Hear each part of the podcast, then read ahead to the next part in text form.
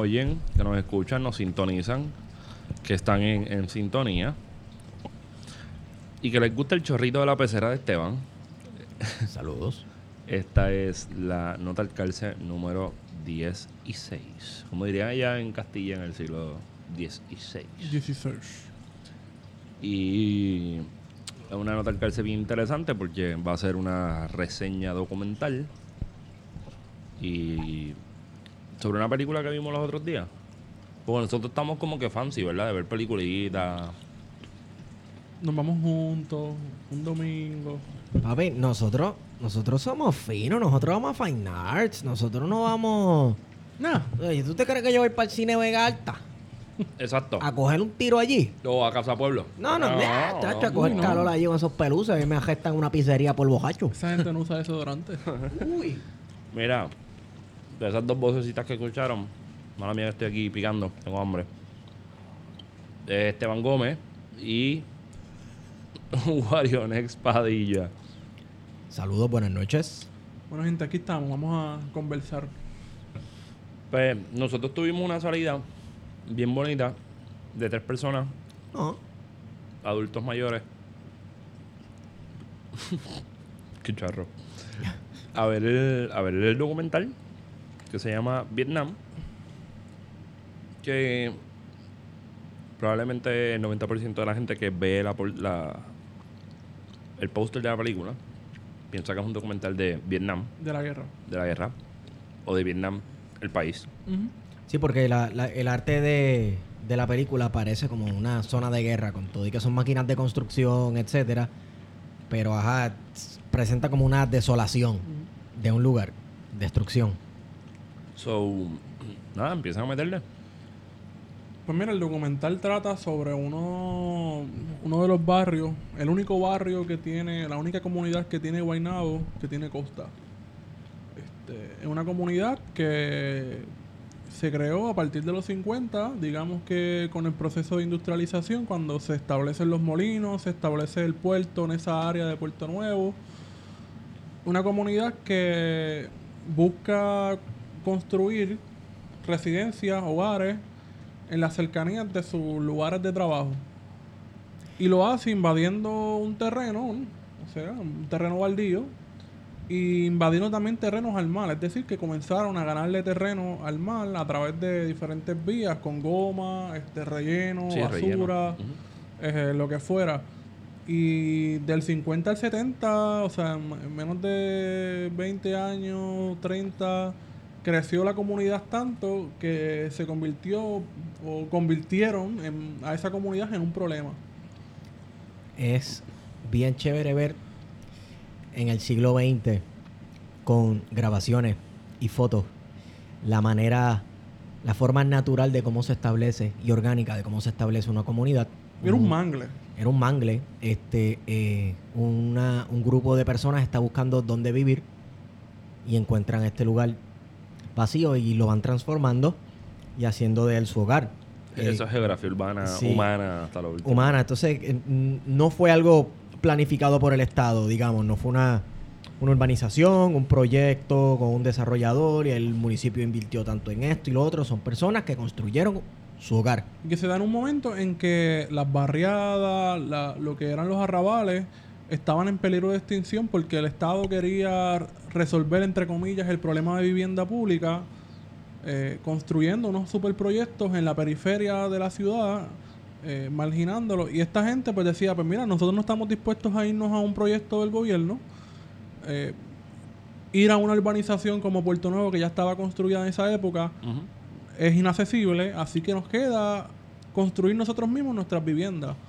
Y decidieron pues escoger ese lugar, este, el, el litoral costero de Guaynabo, entre, o sea, entre Guaynabo y Cataño. Y comenzaron a construir, a apropiar de ese- a apropiarse de ese terreno y a, obviamente, pues, apropiarse también de la costa Sí. y del mar, porque le ganaron terreno, destruyen la, lo que era la zona de mangle, eh, lo rellenan con, con tierra, pero también con basura, y le ganan un terreno, una como digamos, como que dos, medio kilómetro ah, por lo menos lo que se ve en los mapas que Bueno, presenta el documental bastante, es bastante. Y, hay mapas, eh, fotos aéreas también. Era una zona pantanosa también Sí. porque era, había, o sea, había una zona de mangle y demás, o sea que, Sí. que toda esa área la convierten, la secan y la convierten en, en tierra f- firme, entre comillas. Bueno, ese es el contexto, el trasfondo. Yo quiero irme por lo técnico, porque el otro documental que nosotros reseñamos, 1950, yo comencé por lo técnico. Este, el director del documental es Gabriel Miranda, productor Gabriel Miranda y escritor Gabriel, Gabriel Miranda. Miranda. Wow. Entonces, eh, uno pensaría, pues caramba, como la otra vez nosotros reseñamos con el documental de los nacionalistas, el hecho de que una sola persona se haya dado tan inmensa tarea de hacer un documental tan largo, pues tal vez la calidad del producto final sufre un poco. Yo me atrevo a decir que no fue el caso. Si esa es la norma, esta fue la excepción. El documental en, calidad está en muy bueno, calidad técnica está buenísimo, unos visuales preciosos, la música está lindísima, este creo que se hizo fue un soundtrack, una banda sonora específica para el documental porque eh, es una guitarra y una persona va cantando, acompañando las escenas y las entrevistas. Lindísimo el documental. O sea, en cuestión técnica, en cuestión técnica a mí me encantó el Bueno, en cuestión narrativa visuales, también, La narrativa también está, chulísima. está- o sea, tiene unos, unos hilos conductores que te va llevando hasta el presente, hasta el 2018, cuando, pues, si entramos ahora, no sé, a discutir más por qué Vietnam, por qué se llama Vietnam. Sí. este, Digo, pero recuer- recuerden que esto es una reseña, que lo importante es que los dejemos cucados para que la gente vaya a verlo. Claro. Mi recomendación es que vayan a verlo. Está muy bueno, no se lo pueden perder. Es un documental larguito cuando tú eh, dura una hora con 40 minutos. Tú piensas que se está acabando y ¡pum! Viene no, se- más. no sabes, viene más, viene mucho, mucho más. Este es intenso, uno piensa, bueno, como un documental que no es sobre violencia o que no es sobre algo así súper emocionante me va, a quedar- me va a dejar pegado. pero hay violencia. Hay violencia, por, por ahí voy. ¿Cómo eso me va a dejar pegado al asiento? Pues sí, hay violencia y de hecho es, es un documental, como el mismo lo dice Vietnam, es de una guerra. Es de una guerra entre una comunidad y un alcalde y un gobierno que, municipal que tiene unos intereses en destruirla y unos intereses muy particulares, muy personalistas. De hecho, era bien de esa persona, bien de Héctor O'Neill, el, el exalcalde Sí. de Guaynabo. Pero, tú sabes, yo, yo quiero pensar, eh, empezar porque eso, esa hora y 40 minutos, yo creo que, no sé, no tengo claro cuánto duro, sé que es largo. Para mí es lo más sorprendente. Porque hacer un documental tan largo sobre un cantito de tierra en Guaynabo que prácticamente nadie conoce. Es porque tiene historia. ¿sabes? Claro. Había Tiene una historia. que no estaba contada ni había sido narrada por nadie y que había sido invisibilizada por mucho tiempo. Porque Yo Ujú. sí recuerdo de Vietnam, había escuchado, pero tú lo que escuchas es como que si- menos de cinco minutos, un minuto, una cápsula así en la televisión y ya. Y pero cuidado, ellos estaban ahí, existían. eh, existen porque están ahí existen todavía. y van a seguir existiendo. Pero estaban ocultos en nuestra historia. Así que yo pienso que en primera instancia una de las buenas aportaciones es la capacidad de haber visibilizado a esta comunidad que probablemente se replica por toda la isla. Claro, así como Vietnam debe haber cientos de comunidades con sus luchas este, Sí. y sus problemas sociales también. Porque, o sea, Vietnam toma, esta comunidad toma el nombre de Vietnam porque está ocurriendo una guerra en Vietnam. Hay puertorriqueños participando directamente en esa guerra, en, en los tiempos en que forzaban a la gente a ir a la guerra. Este, pero también estamos viviendo un Vietnam acá. O sea, la comunidad dijo, pues mira, nosotros estamos viviendo exactamente lo que están viviendo los vietnamitas allá. Sí, porque este en la década del 60 y principios del 70, las personas, todavía las casas eran bien improvisadas, de madera, de zinc, de paja, y ellos se iban a trabajar por la mañana y encontraban que su casa no estaba porque la policía se la había tumbado, o encontraban a los policías con martillos y marrones y serruchos tumbándole las casas. Entonces, eh, fue y es una comunidad que lleva más de 30 años de guerra contra el Estado. ¿Sabes? Tenemos un Vietnam que ha tenido una guerra más larga que la de Vietnam Exacto. en Estados Unidos. Este, y al sol de hoy siguen allí, siguen vivos, siguen de pie. Ha sufrido un montón la comunidad. Muchísima gente se ha ido por este eh, intervención directa del municipio. Pero allí siguen y así deben haber cientos de comunidades en Puerto Rico, mano. Y creo que el documental dura mucho y sorprende porque con todo y que es una comunidad relativamente pequeña, pues, mano, son cientos de seres humanos. Y eso es lo que me gusta porque hace central a la comunidad en la Sí. narrativa. O sea, Sí. es decir, la historia no la están contando académicos ni abogados, aunque ellos sí son partícipes de este documental. Claro. Ellos son facilitadores, pero la comunidad es la que hace y construye todo el documental. Ellos son los que cuentan la historia, cuentan qué fue lo que pasó, qué es lo que está lo que está pasando en ese momento en que se graba, que es Y 2013. cabe decir, cabe decir también, este, cabe señalar la participación de un líder, del líder comunitario Que narra mucho de los hechos y de lo que está pasando allí. No recuerdo su nombre. Este, pero ajá, el- hay un líder comunitario eh, que también narra muchísimo sobre la historia de Vietnam. Allí todos fueron líderes, eso fue lo, más interesante, o sea que había una unión eh, comunitaria bastante bastante fuerte que se nutre de ese pasado de los 70 donde Ajá. había una lucha constante para que se le permitiera asistir a, a Vietnam. Tanto es así que ganan esa batalla contra el Estado y les permiten eh, segregar el terreno, darle Sí. un título de propiedad, eh, darle acceso a los servicios básicos de agua y, y luz. Hasta el año 2000 cuando se hacen las comunidades especiales Sí. donde el, el municipio pues cambia los intereses y propone la construcción de lo que va a ser o lo que iba a ser el Guaynabo Waterfront. Sí. Al igual que en San Juan estaba ese mismo, ese mismo proyecto, el, el San Juan Waterfront, El Amelia City Waterfront, Ajá. para ser específico. eh, que querían Amelia City, Waterfront. Esta mierda de mezclar español con inglés tan porquería. Amelia, exacto, porque No, no entiendo, ¿no? Y lo de... Lo de Pero City, Amelia o sea- City. Qué sé yo. No sé cómo eso te Eso, hace eso, es ser más comple- moderno. eso es complejo de que no eres una no eres la urbe. Claro, no, y que también lo que si es en inglés tiene que ser fino. Tú sabes, como que llegaste a Orlando. Llegaste a Disney, ¿entiendes? Como si eso fuera lo importante de este lo, lo importante de este proyecto es que le vendieron a la comunidad sus ideas de desarrollo y progreso, pero resulta que dentro de estas ideas de desarrollo y progreso, la comunidad no iba No a ser partícipe, no estaba Está incluida. Eso me acuerda a los negros haitianos.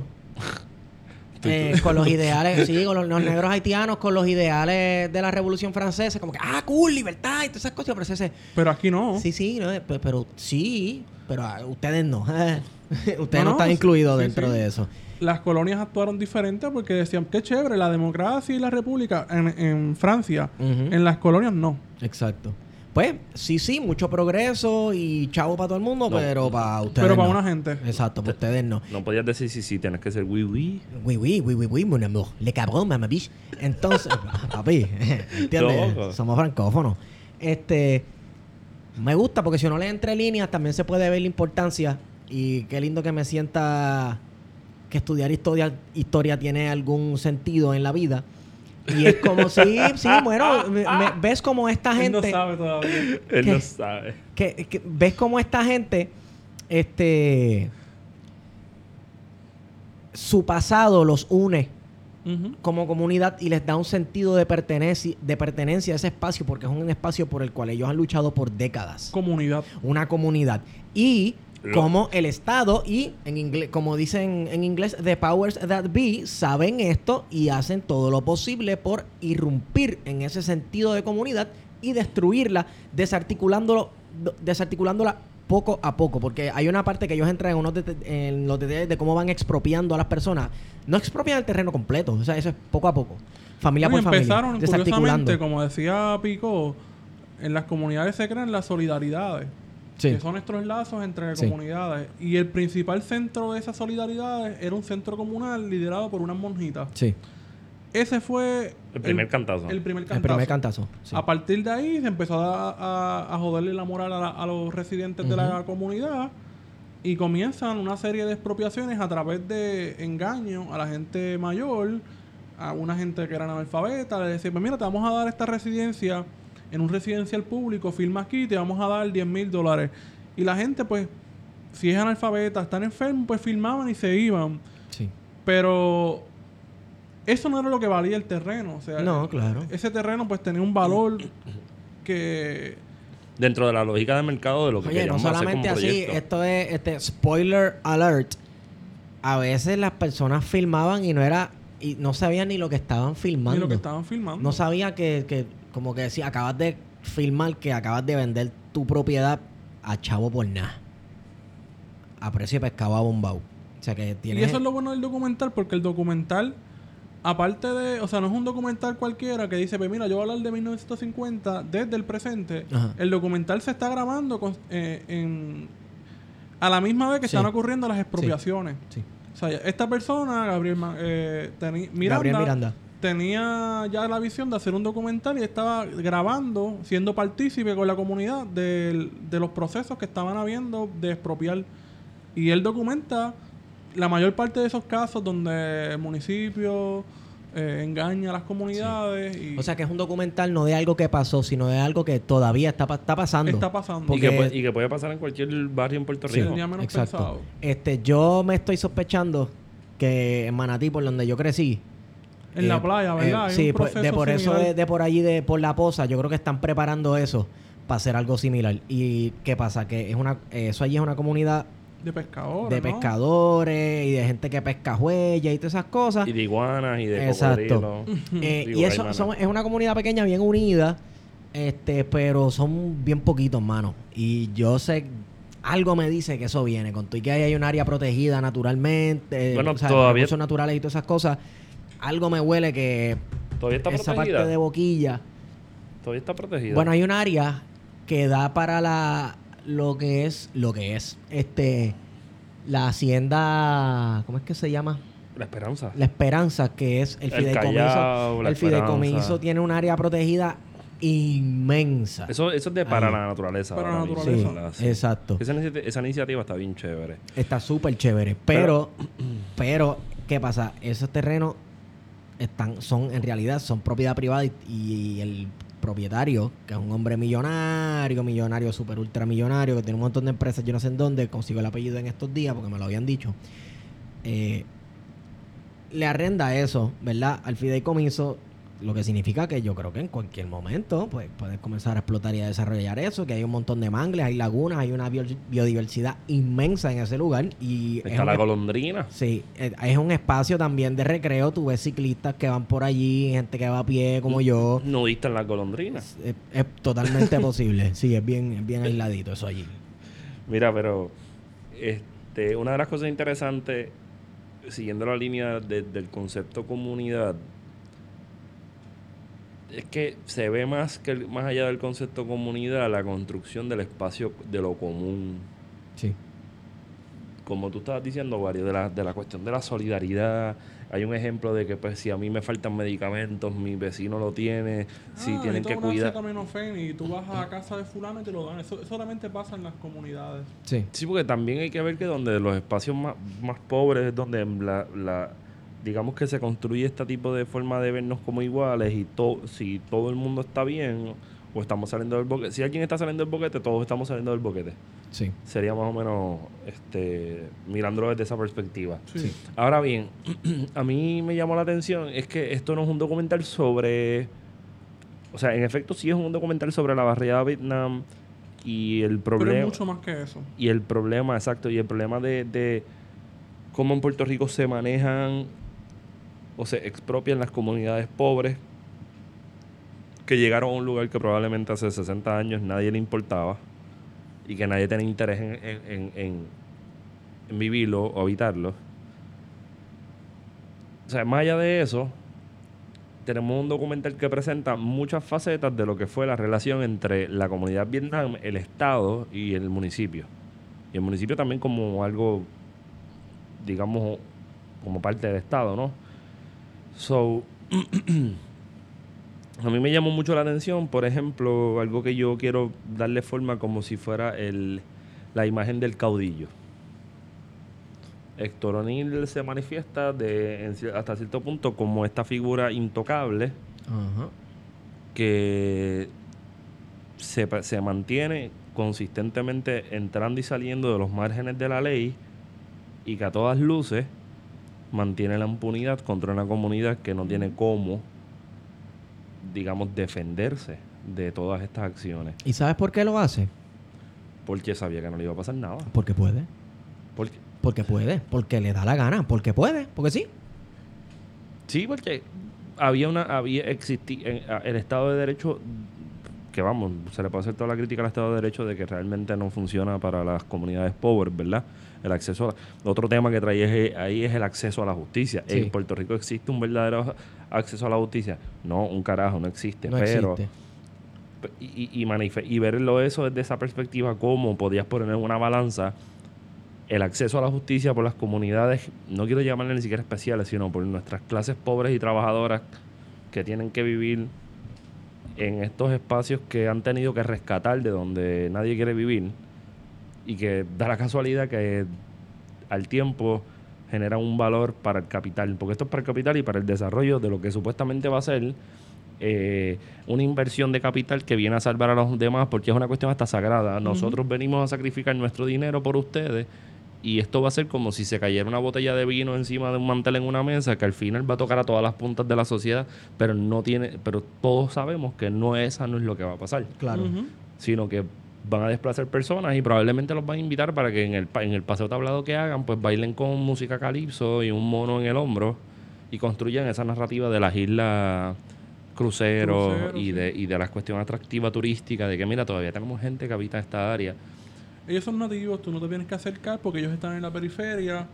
Y, y así que se ha construido Puerto Rico constantemente. O sea, tú tienes un montón de gente que las tienes excluidas, pero entonces, ¿cómo insertas esas, a estas personas, a estas comunidades, a formar parte del desarrollo económico? ¿Cómo tú los, los pones a, al servicio, o no al servicio, sino a trabajar por el país? O sea, ¿cómo esta, esta gente que vive en el margen que los tienes en el margen por diferentes razones. Que literalmente, sí, y perdón que te interrumpa, pero Vietnam es como si fuera un margen. Es un margen, sí. está, está rodeado por un montón de... Es una comunidad costera versus Cataño no se construye como una comunidad costera y Guaynabo, Guaynabo mucho menos. Guaynabo es la, la, estaca donde se amarra la, la, la opulencia puertorriqueña y donde la, la burguesía criolla, entre comillas, pues manifiesta su buen gusto por el antipasto de la hacienda y, demás cosas que no componen nada. Pero hay algo que me resultó interesante de haber visto ese documental porque lo llegué a pensar, pero nunca lo verbalicé y le piché. Y Esteban me lo contó después y fue bien gracioso. Y era, ¿tú te imaginas, loco, que que este documental haga que la gente se pompee mucho por, por, la variedad de Vietnam y entonces lleguen allí y abran 400 coffee shops. A gentrificar. Y gentrifiquen la variedad. cuatro jodidos vagones, me cago en los vagones mil veces. La, empanid la, la empanadillería. la empanadillería. sí, no, no, no se trata de ese tipo de desarrollo. O sea, el desarrollo tiene que partir de la comunidad misma. O sea, yo creo que el documental lo que nos presenta eso es que cuando tú vas a trabajar con una comunidad, tiene que ser la comunidad misma. La que lleve las riendas. La que lleve las riendas. Entonces, los académicos, si queremos, si quieren participar los académicos, tienen que participar como facilitadores, no personas que se vayan a imponer como esta figura de, de privilegio o de autoridad. Mira, usted se presenta como, como hicieron todos los académicos que participaron en el documental y que están participando con la comunidad, facilitadores nosotros tenemos unas herramientas que le estamos proveyendo a ustedes si ustedes las piden. Exacto, pero ¿cuál es el final de lo que ustedes quieren hacer? Nosotros le damos la guía. Nosotros le damos la guía. La comunidad estuvo dispuesta a, a proseguir el caso legal sin saber si lo iban a perder o lo iban a ganar. Exacto. Y los abogados le dijeron, mira, no vamos a seguir el caso porque quizás lo vamos a perder y acataron lo que dijo la comunidad. Eso, eso me parece interesante que, que, el documental abona a una nueva discusión sobre lo que es la comunidad, porque muchas veces estamos hablando de comunidades y de empoderar a las comunidades, pero eso mismo es una noción peligrosa. De si vamos a empoderar a la, palabrita empoderar ya no te encabrona. A mí me, encabrona porque ya tiene una, una, una connotación bien neoliberal. O sea, ya perdió ese valor quizás revolucionario que tenía hace tres o cuatro años. Para mí nunca lo tuvo. Mira, pero. Mm, estamos comiendo algo que no sé qué diablo es. Yo no eh, sé qué es lo que estoy comiendo, pero está bueno. Es una fruta rosa ahí. Yo no sé, esto parece como extraterrestre. Es como una fruta rosa que por dentro tiene como un scrub para barrito. Sí. de pepitas negras. Está bueno. Ah, pitaya. No sé qué carajo es esto, pero cool. Gracias a, a, la producción de este podcast que nos dio una cosa rara. Sí, no. O sea, muy buena. Sí, pero parece que es alucinógena. sí, no sé. Mira, eh, eh, a mí otra cosa que me llamó la atención fue como el documental, además de que pues lo del caudillo, del caudillo ¿verdad? Como la figura única del poder autónomo del municipio. Que es eh, la figura que tenemos en todos los municipios de un alcalde fuerte que reta a los gobernadores porque en efecto los alcaldes son los, los que suben y bajan representantes Sí. y senadores. Son ellos los caciques. Esa, esa es la función de un alcalde, ser Sí, cacique. ser cacique. A pesar de que los municipios son una creación de la legislatura. O sea, es una cosa interesante ver en qué momento los alcaldes tomaron tanto poder. Pero eso debe ser parte de una tradición española. Española, pero es que Sí. usualmente los cabildos en es- españoles eran un poco más democráticos en algún momento. Las coreanas son democráticas, pero dale. Sí, pero había una democracia municipal mucho más, Más amplia, ¿tú más crees? amplia. Yo sigo pensando, Tal y, vez y- en- y contestando esa, esa línea, yo sigo pensando que bajo el dominio español la- las libertades colectivas eran mayores que las libertades colectivas que hay en el, en el, en el, en dominio americano. estadounidense y que las libertades individuales en el dominio estadounidense son mucho más amplias que las ¿Por libertades. qué? ¿Tendrá que ver con capitalismo? No, no tiene que ver con la, con la, No, ¿verdad? llama- eh, la, eh, la propiedad privada. Porque recordemos que España entra en el capitalismo bien tarde. Es más, yo me atrevo a decir que España entra en el capitalismo en los 50 Yo creo del que- siglo XX. Yo creo que España entró el Con Franco. Yo creo que Pa- España entró al capitalismo el día que empezó a vender Lactobit en Walgreens. Es increíble cómo España Instituto Español. Por eso lo digo. entró en el capitalismo en los 50, pero todavía estamos esperando el renacimiento en España. Y el siglo de las luces en España. Mira, Y estamos otra- esperando también un poquito de todo. Otra cosa que Puedes me... entrar por la puerta 15. Otra- Bien jugada. Otra cosa que me llamó la atención. Yo nunca había comido esta cosa. La gente va a escucharme comiendo esta fruta. La pitaya. Ya no digo que se llama pitaya. Ajá, sí, ah. nosotros. Me digo así. Internacionalistas. ¿Verdad? Tan inculto, tan jíbaro. Ay, no digas jíbaro, que eso es una connotación. Eh, no me importa. Mira, este... El documental. Voy para el documental. No, no he perdido la línea, que esto está bueno. Este... Me gusta porque en una de las partes, hablando de, de los caudillos, y ya estamos haciendo spoiler. Sí, esto es spoiler. Pero olvídate, o sea, tienes que ir a ver el documental. Ajá. Se entrevistan con Alejandro García Padilla y Alesa- Alejandro Por ahí García yo iba. Padilla Uh, duro. es una persona interesante con un montón de problemas, pero no me parece que, que fuera un mal. Le tocó un mal momento, punto, y tuvo muchas presiones encima. Para mí es un bacalao. Y le estoy pasando la manito, quizás. Pasándole la lo- Yo creo que lo que tú quieres Pero- decir es que el tipo es como bien pueblerino. Exacto, por ahí es que Es voy. pueblerino, Entonces, es pueblerino. eh, se reúnen con el gobernador, accede- o sea, el gobernador accede a recibir a la comunidad y él, o sea, tú esperarías que cuando, cuando hay un paternalismo tan grande en Puerto Rico, tú esperas que un político te resuelva los problemas. Sí. No, no, no, no te preocupes, eso va. Yo te voy a resolver eso, yo voy a hablar ahora mismo, esto no puede estar pasando. No, no, no, no. Pero no. contrario a eso, Alejandro García Padilla le dice a la comunidad que yo puedo hacer. O sea, la comunidad le va a decir, mira, yo necesito tal cosa. Y él le contesta, pero ¿Pero ¿qué, qué voy a puedo hacer? hacer? No O puedo yo hacer puedo nada. hacer nada. Ujú. ¿Y por qué no puedo hacer nada? Porque la figura del alcalde en Puerto Rico se ha convertido en, en, en esta imagen que, que no solamente controla o lleva el rumbo administrativo de la, de, de la poltrona municipal, sino que también es, las, digamos, hasta las tres ramas de gobierno, que sería como se ve la justicia, la administración. ¿Y cuál es la otra? Pichazo. Y el ejecutivo. ¿no? No, está bien, pero en, en Digo, el caso del la gobierno, en el caso, o sea, en el- so- pueden ser los más estadistas, como en el caso de Héctor O'Neill, pero mantienen las tradiciones españolas de, de, de- de que El nacía- clientelismo, Claro. la presencia. Esto, esto, el alcalde Héctor O'Neill era una el persona exalcalde. que... El exalcalde. Era una persona que se aparecía por ahí en su, domi- en su carro de domingo, bebiendo por ahí. Y me imagino que era como Chávez, que tenía su libreta y empezaba a anotar...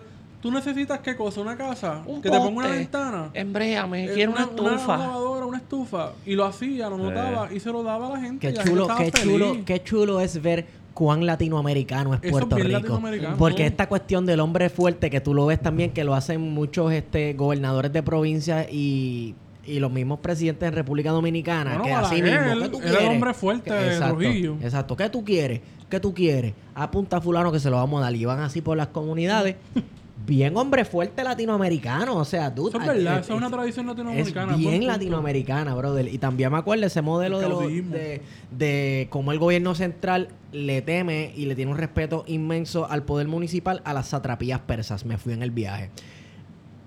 Wow. El imperio persa Ah. tenía un emperador, ¿verdad? Tenía un emperador, pero el, el imperio él no lo administraba solo. Había muchas satrapías, pequeños reinos, básicamente, o, o gobernadores de provincia que en realidad eran Ciudades-estado. Ciudades-estado, eh, príncipes, aristócratas nobles, que el emperador de Persia les tenía miedo y muchas veces eh, los mismos sátrapas, de ahí es que viene el término sátrapa, los traicionaban. Yo nunca Claro que sí. he escuchado ese ¿Nunca has escuchado el término? Eres un sátrapa, este es un sátrapa. No. ¿Va a ser? Suena sátiro, pero. Sí. No, no, no, sátiro viene del griego, que los sátiros eran, le gustaba la cuestión. Entonces, Ay, Esteban. este... Wow. Está cabrón. Ajá, ese modelo, ese modelo de que el, el poder central le teme supuestamente a otros poderes que son, se supone que sean en papel subordinados a él, pero estos alcaldes, estos poderes regionales han almacenado tanta y tanta influencia, tienen tanta y tanta influencia sobre los eventos electorales y sobre el- cómo piensa y vota el público, que a última hora a un alcalde se le antoja que va a ser un hotel o que va a ser unos apartamentos bien cañones de lujo y ni el mismo gobernador, nadie le puede decir que no. Entonces ahí viene. Tenemos la visión de que el gobernador no puede hacer nada, que es incapaz de responderle a una comunidad frente al poder de los caudillistas, del caudillo. Ajá. Pero entonces tenemos que cómo se involucra la justicia, cuán, cuán inclinada puede estar la justicia de un lado o de otro, Ajá. si se supone que fuera imparcial, de- que, impa- que, que tiene que impartir la justicia, Ujú. eh, neutral, objetiva, Objetivo. Ni de izquierda ni ni derecha. izquierda ni No, no derecha. solamente eso. Oye, ¿tú, ¿cuál es el símbolo de la justicia? Ajá. Una- una- una- mujer una mujer con, con una balanza, ah, con los ajá. ojos Cemendado, vendados, ajá. vendados, Ajá, y una, con- pa- y una espada. Y una paca billetes en el bolsillo, ¿no? no, no, no, esa es la Entonces, otra. la comunidad decidió apostar por la vía legal porque en las comunidades especiales, esta ley del 2001 que se crea bajo la gobernación de Sila, se estipulaba el proceso de expropiación. Tú puedes expropiar una comunidad si la comunidad misma, o sea, esto es otra cosa importante, comunidades especiales dotaba a la comunidad de un órgano de, digamos que de autogobierno, de, de- de reunirse como, o sea, digamos que, que podían constituirse como un consejo Sí. y podían elegir su representante Como el soviet. y, y podían convertir en una asamblea. En asamblea tenían que decidir el 75% o más para que hubiese un proceso de expropiación. Eso no pasó.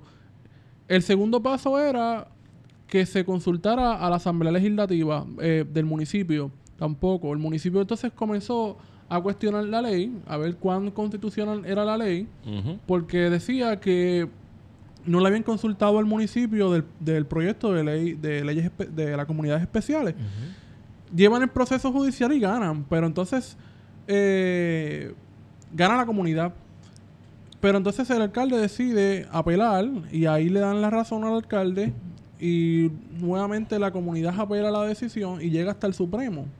Entonces, y, y en el Supremo no era que aparece la mano invisible del capital puertorriqueño. la mano invisible del capital puertorriqueño. que se llama Luis Fortuño. Luis Fortuño. pero Entonces, después bajan nuevamente el caso al Tribunal Superior de San Juan. Y el Tribunal Supremo de San Juan había decidido inicialmente que la comunidad tenía razón.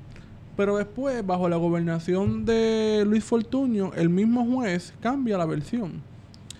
El documentalista logró demostrar que habían unos intereses del juez con el municipio. De repente, el, mu- el juez lo hicieron presidente de una junta de uno de los no museos. diga, no digas. de- hay que guardar detalle. Hay que guardar detalle porque entonces Bueno, pero no- estamos haciendo el análisis ya histórica. Ya yo pensaba que Ya se nos la fue. gente lo va a ir, la gente lo va a ir a ver.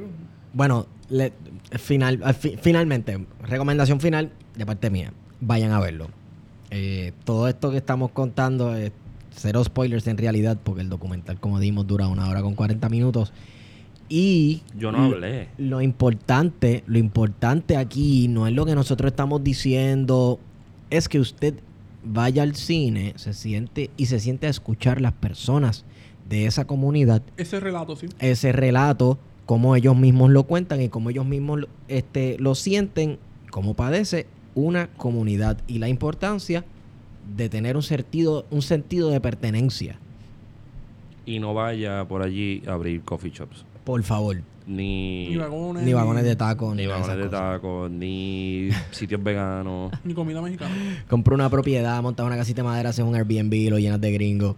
Sí, allí lo que se puede montar es una, una un, un chinchorrito de vender cerveza y boletos de la lotería que se llame La Lotería. ¿Entiendes? Como que IA de panata, sí. Una mierda, pero... Mira, en verdad, en verdad a mí me voló la mente mucho el documental y lo que nosotros digamos no es como que... No. Yo no hablé, yo estaba callado Podemos hacer- mirándolo. Estuvo bien fuerte. Porque si tú te pones a pensar que tú estás en la, en la autopista, por allí por, por la cárcel por Federal. federal, y tú miras para atrás los molinos, los molinos es, es Amelia, es Vietnam. O sea, no está ni siquiera tan lejos. Y a la vez es un espacio bien lejos de- del contexto metropolitano. Es una cosa como que bien loca. Bien lejos del imaginario puertorriqueño también. También. Mira, la reflexión que podemos hacer es la que hace el, el documental al final. Vietnam es Puerto Rico, Puerto Rico es Vietnam. ¿Pero por qué Puerto Rico es Vietnam? ¿Es que acaso la lucha de Vietnam no es la lucha de un montón de comunidades en Puerto Rico? Desde Tallagua Encarnación, la aposo al obispo en Arecibo, Jarialito, y por ahí tú vas, y, y, y con esto de que los otros días desregularon unas reservas naturales y que quieren que quieren hacer los, los permisos a la fast track y a la trágatela, no, no va a ser, no debe sorprendernos que estamos ante uno de los ataques ambientalistas contra el ambiente y contra las comunidades que probablemente Puerto Rico no lo ha vivido nunca. Bajo, amparado bajo la idea del progreso, del desarrollo, del futuro, estás Y de seguir invisibilizando más comunidades, seguir marginándolas, expulsándolas y arrinconándolas a unos nidos de pobreza y condenándolas de, de por vida. O sea, estás construyendo un Puerto Rico, o hemos construido un Puerto Rico que excluye al resto de la población y nos, nos han convertido en un paraíso para una cierta clase social que está viniendo a Puerto Rico, eh, amparado en leyes de exenciones contributivas, a construir su Puerto Rico, el Puerto Rico de ellos. Y al de nosotros, el de la gente pobre, Al carajo. para el carajo, vete de Puerto Rico. Sí. Me quedo o me voy. Y yo creo que un ejemplo como el de como el de la, la comunidad Vietnam, donde se pone por encima eh, las relaciones como de, la- de lo común, donde el valor de las cosas es más, eh, digamos, por una experiencia, por un- un- una, una secuencia de tiempo. que Pasado, un pasado compartido. Exacto, que construye unas relaciones interpersonales, familiares etcétera. Eso le da un valor a la comunidad que no se lo puede dar ningún tipo de, de- de- que nadie puede comprar. Y eso, y por lo menos con esto yo termino mi parte, es lo que debemos aprender y es lo que tenemos que emular y lo que tenemos que replicar por toda la isla.